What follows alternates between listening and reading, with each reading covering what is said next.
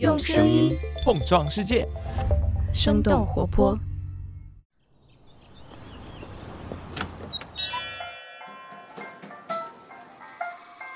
您的生动早咖啡好了，请慢用。嗨，早上好呀！今天是二零二三年的二月十号，星期五，这里是生动早咖啡，我是来自生动活泼的梦一，几条商业科技轻解读，和你打开全新的一天。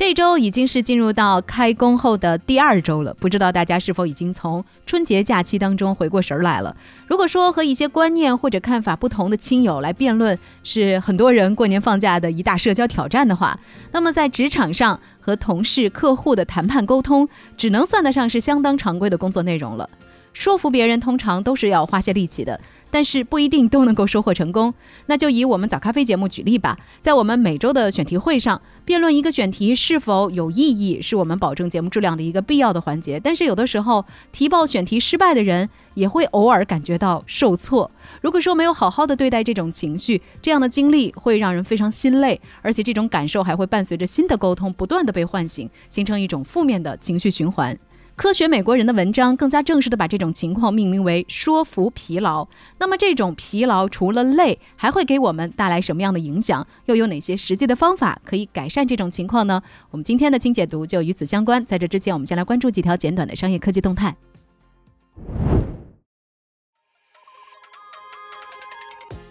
微软发布了人工智能加持的必应搜索引擎和 Edge 浏览器。二月七号，微软在总部举行了一场小型的发布会，发布了使用 ChatGPT 的必应搜索引擎和 Edge 浏览器。微软首先展示了新版本必应搜索的两种产品形态，用户可以选择把传统的搜索结果和人工智能生成的注释并排展示，也可以像 ChatGPT 聊天机器人一样和人工智能聊天对话。微软表示，必应搜索背后的语言模型比 ChatGPT 更加强大，能够检索最新的信息。华尔街日报的专栏作家在试用了新版本必应，认为人们获取信息的方式以及和计算机交互的方式将会发生巨大的变化。除了搜索引擎的变化，微软还把人工智能嵌入了自家的 Edge 浏览器当中。用户可以在实时访问的页面当中和 AI 聊天，让人工智能去做各种事情，比如说总结网页里的内容，或者是提炼数据信息，还可以让 AI 去撰写各种类型的文稿。目前，微软在网站上展示了新版必应搜索和 Edge 浏览器的使用效果。用户可以填写自己的微软账户信息，来加入到使用新功能的等待名单当中。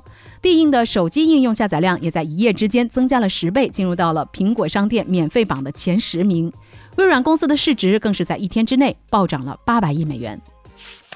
一边是市值暴涨的微软，而另一边，Google 的人工智能 Bard 亮相就翻车，市值却缩水了一千亿。微软的人工智能工具一亮相就拉升了公司的股价，然而 Google 的人工智能 Bard 却在首次亮相的时候犯了一个低级错误。在二月八号的晚上，Google 在巴黎首次对外展示了 Bard，也就是他们针对 ChatGPT 推出的竞品。然而在一段演示视频当中，Bard 却出现了明显的事实性错误，把拍摄太阳系外行星第一张照片归功到了詹姆斯韦伯太空望远镜身上。实际上，这张照片是由欧洲南方天文台的超级大望远镜在二零零四年拍摄的。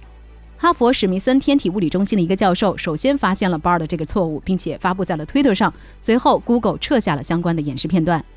Bard 演示视频当中犯错，可能和 Google 急于发布自己的人工智能产品与微软和 ChatGPT 竞争有关。根据美国科技媒体 The Verge 的报道，在外界普遍预测微软将发布必应搜索和 ChatGPT 结合之后，谷歌抢先一天公布了自己的竞品。Bard 随即在两天之后公布了 Bard 的使用细节。不过，在演示视频当中犯了错的 Bard 显然是没有达到投资者的预期。Google 的股价应声下跌了百分之九，一天之内蒸发了一千亿美元的市值。发布财报之后的迪士尼想要进行大刀阔斧的改革了。二月九号，迪士尼公布了二零二三财年第一季度的业绩报告。由于迪士尼乐园等业务的营收和利润都有超过百分之二十的增长，迪士尼的财报也超出了市场的预期。然而，他们的流媒体业务 Disney Plus 却第一次出现了订阅用户减少的情况。迪士尼认为，用户减少的原因是他们没有了印度板球比赛的流媒体版权，失去了一部分的印度用户。在财报发布的当天，迪士尼也公布了最新的成本削减计划。整个公司将划分为三大业务板块，分别是电影、电视和流媒体的娱乐部门，以体育为重点的 ESPN 部门和迪士尼乐园等等产品体验部门。在业务部门重组的基础之上，迪士尼宣布了五十五亿美元的成本削减计划，包括减少三十亿美元的内容投入和裁员七千人。美团春季招聘开启，招聘总量显著高于去年同期。二月六号，美团开启了二零二三年第一波社会招聘。根据三十六氪的报道，美团计划在今年一季度招聘大约一万人，显著高于去年同期的水平。这一次的招聘开放了十多个城市的两千多个岗位。有媒体分析，由于线下消费的复苏，美团的多项本地生活服务类业务，比如说外卖、到店、酒店、旅游等等，都加大了招募的力度。根据美团二零二一年的财报。雇员福利是美团的第二大开支，仅次于外卖配送的成本。财新此前的报道指出，美团曾经在去年四月出现过裁掉旧员工、招募新员工的现象。当互联网公司进行业务调整、关停项目的同时，可能也会启动新项目，从而出现一边裁员一边招聘的现象。以上就是值得你关注的几条商业科技动态，别走开，我们马上和你一块儿来聊聊，作为打工人的我们该怎么样克服说服疲劳呢？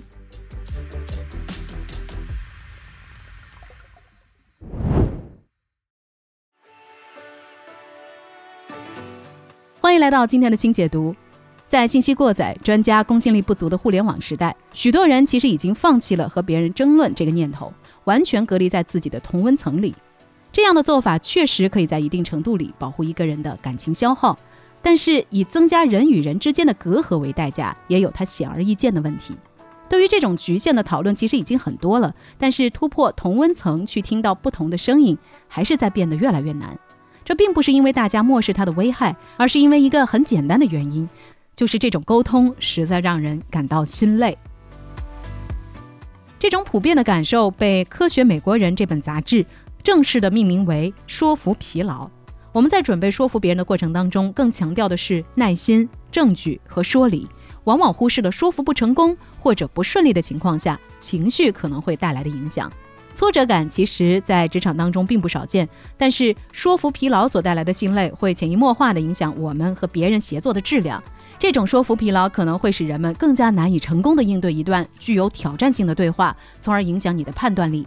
在精疲力尽的时候，你可能已经不再关心对方是否会接受你的观点，也没有精力去反思无法说服别人的原因，或者下一次该怎么样更好地说服别人。在这种情况下，沟通往往会以尽快结束为目标。伴随着心累，多数人还会认为自己已经为这个不顺利的沟通倾尽了全力，所以如果没有成功的话，那大概率就是对方的问题。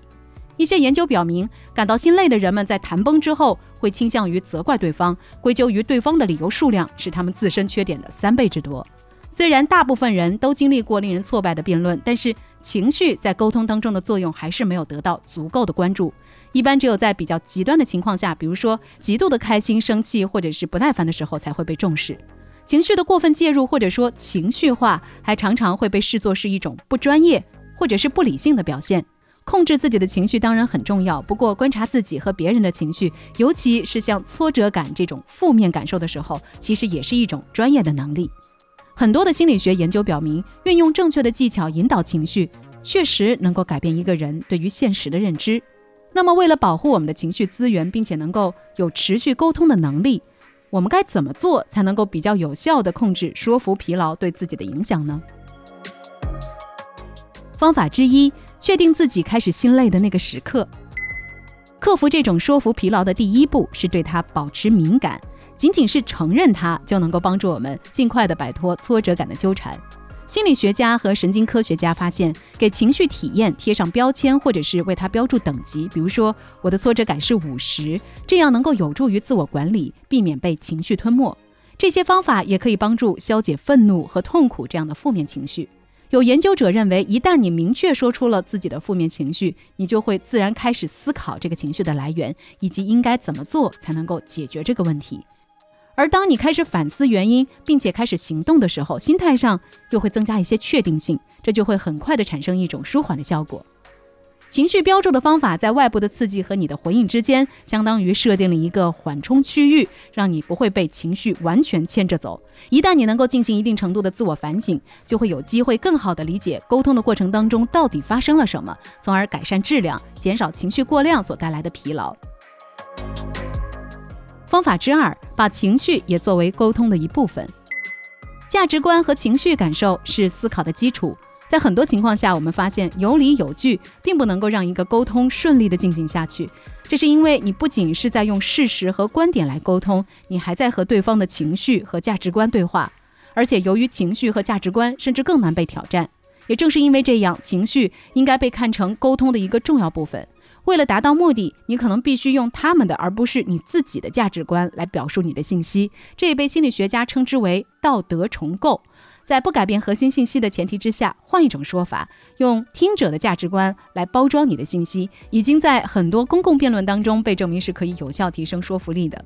事实上，研究表明，在表达上肯定对方价值观合理的一面，的确更容易让他们放松防御，对新的观点表达出开放和接受的态度。人们会被与他们的个人价值观相一致的论点所吸引，但是这需要你有意识的努力，才能在表述自己观点的时候跳出自身的价值体系，从而达成自己的目标。方法之三，为每一次沟通建立情绪的正反馈。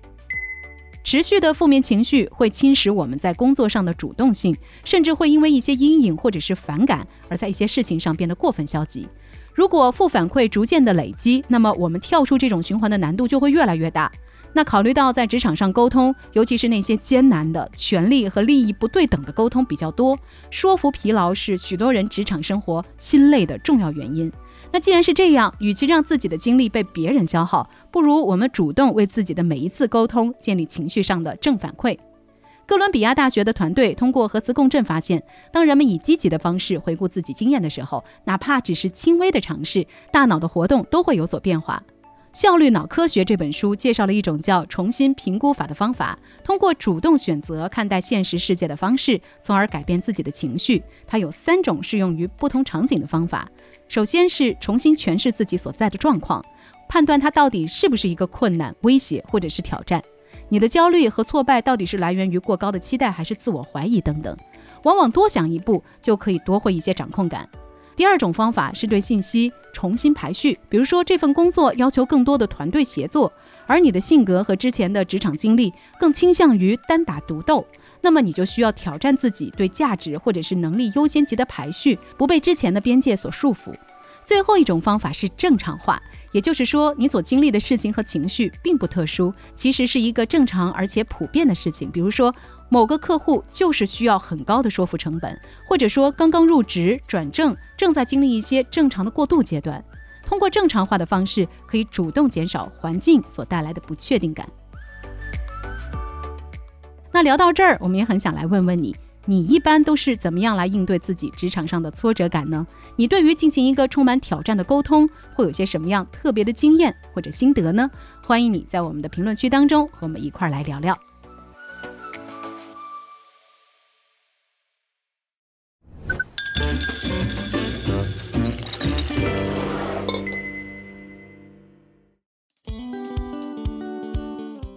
今天又是一个周五，当然也到了我们的咖啡豆回复时间。我们的老朋友川林打叶在咖啡豆投稿的渠道当中，又给我们早咖啡编辑部留言了。他说，特斯拉最近大规模更新了可以完全自动驾驶的系统，虽然实测下来还有很多不足的地方，但是有这么多车主给特斯拉生成数据，感觉离基本能用的状态不远了。国内现在有很多个做自动驾驶的公司，不断能听到他们在国内各个城市的实地测试，想要了解一下到底有哪些公司，这些公司到底做的怎么样了。那关于这个问题呢，我们早咖啡编辑部的泽林也去做了一些了解，我们一起来听听看他给川林打叶的回复吧。川林打叶，你好，我是早咖啡编辑部的泽林。我们经常能在各种新闻稿里看到有不同等级的描述，比如说 Level Two、Level Three 和 Level Four 等等。实际上，各国的法规对自动驾驶的等级都有不同的规定。不过有一个共同点是，到了 Level Four 的级别，驾驶员可以完全的解放双手，不需要随时准备接管车辆的驾驶。在美国加州特斯拉的老家，从今年一月一号开始，一个新生效的法案要求特斯拉和其他的汽车制造商必须向客户清晰介绍半自动辅助驾驶系统的功能和限制，不能使用误导性的名称。实际上，禁止了特斯拉们用完全自动驾驶这样的描述来进行宣传营销。其实最近两年，自动驾驶行业确实经历了一轮洗牌，有很多公司破产，也有一些被收购。Alphabet 旗下的子公司 Waymo 和克莱斯勒在2020年7月就签署了独家合作协议，Waymo 会将自己的自动驾驶系统融进克莱斯勒的产品当中，同时克莱斯勒也将自己未来汽车的 Level 4自动驾驶业务开放给了 Waymo。除了 Waymo，另外一家明星公司 Cruise 也是选择了全面导向通用。在去年的三月份，通用汽车花费了21亿美元。收购了软银手上持有的 Cruise 股份，同时继续向 Cruise 追加了十三点五亿美元的投资。目前呢，通用汽车持股 Cruise 已经超过了百分之八十。日本车企丰田则是收购了 Lyft 旗下的自动驾驶业务，他们还在和收购了 Uber 自动驾驶部门的 Aurora 展开合作。当然，除了刚刚提到的这些公司，自动驾驶还有其他的商业方向，比如自动驾驶的货运卡车、自动驾驶的出租车和物流配送服务等等。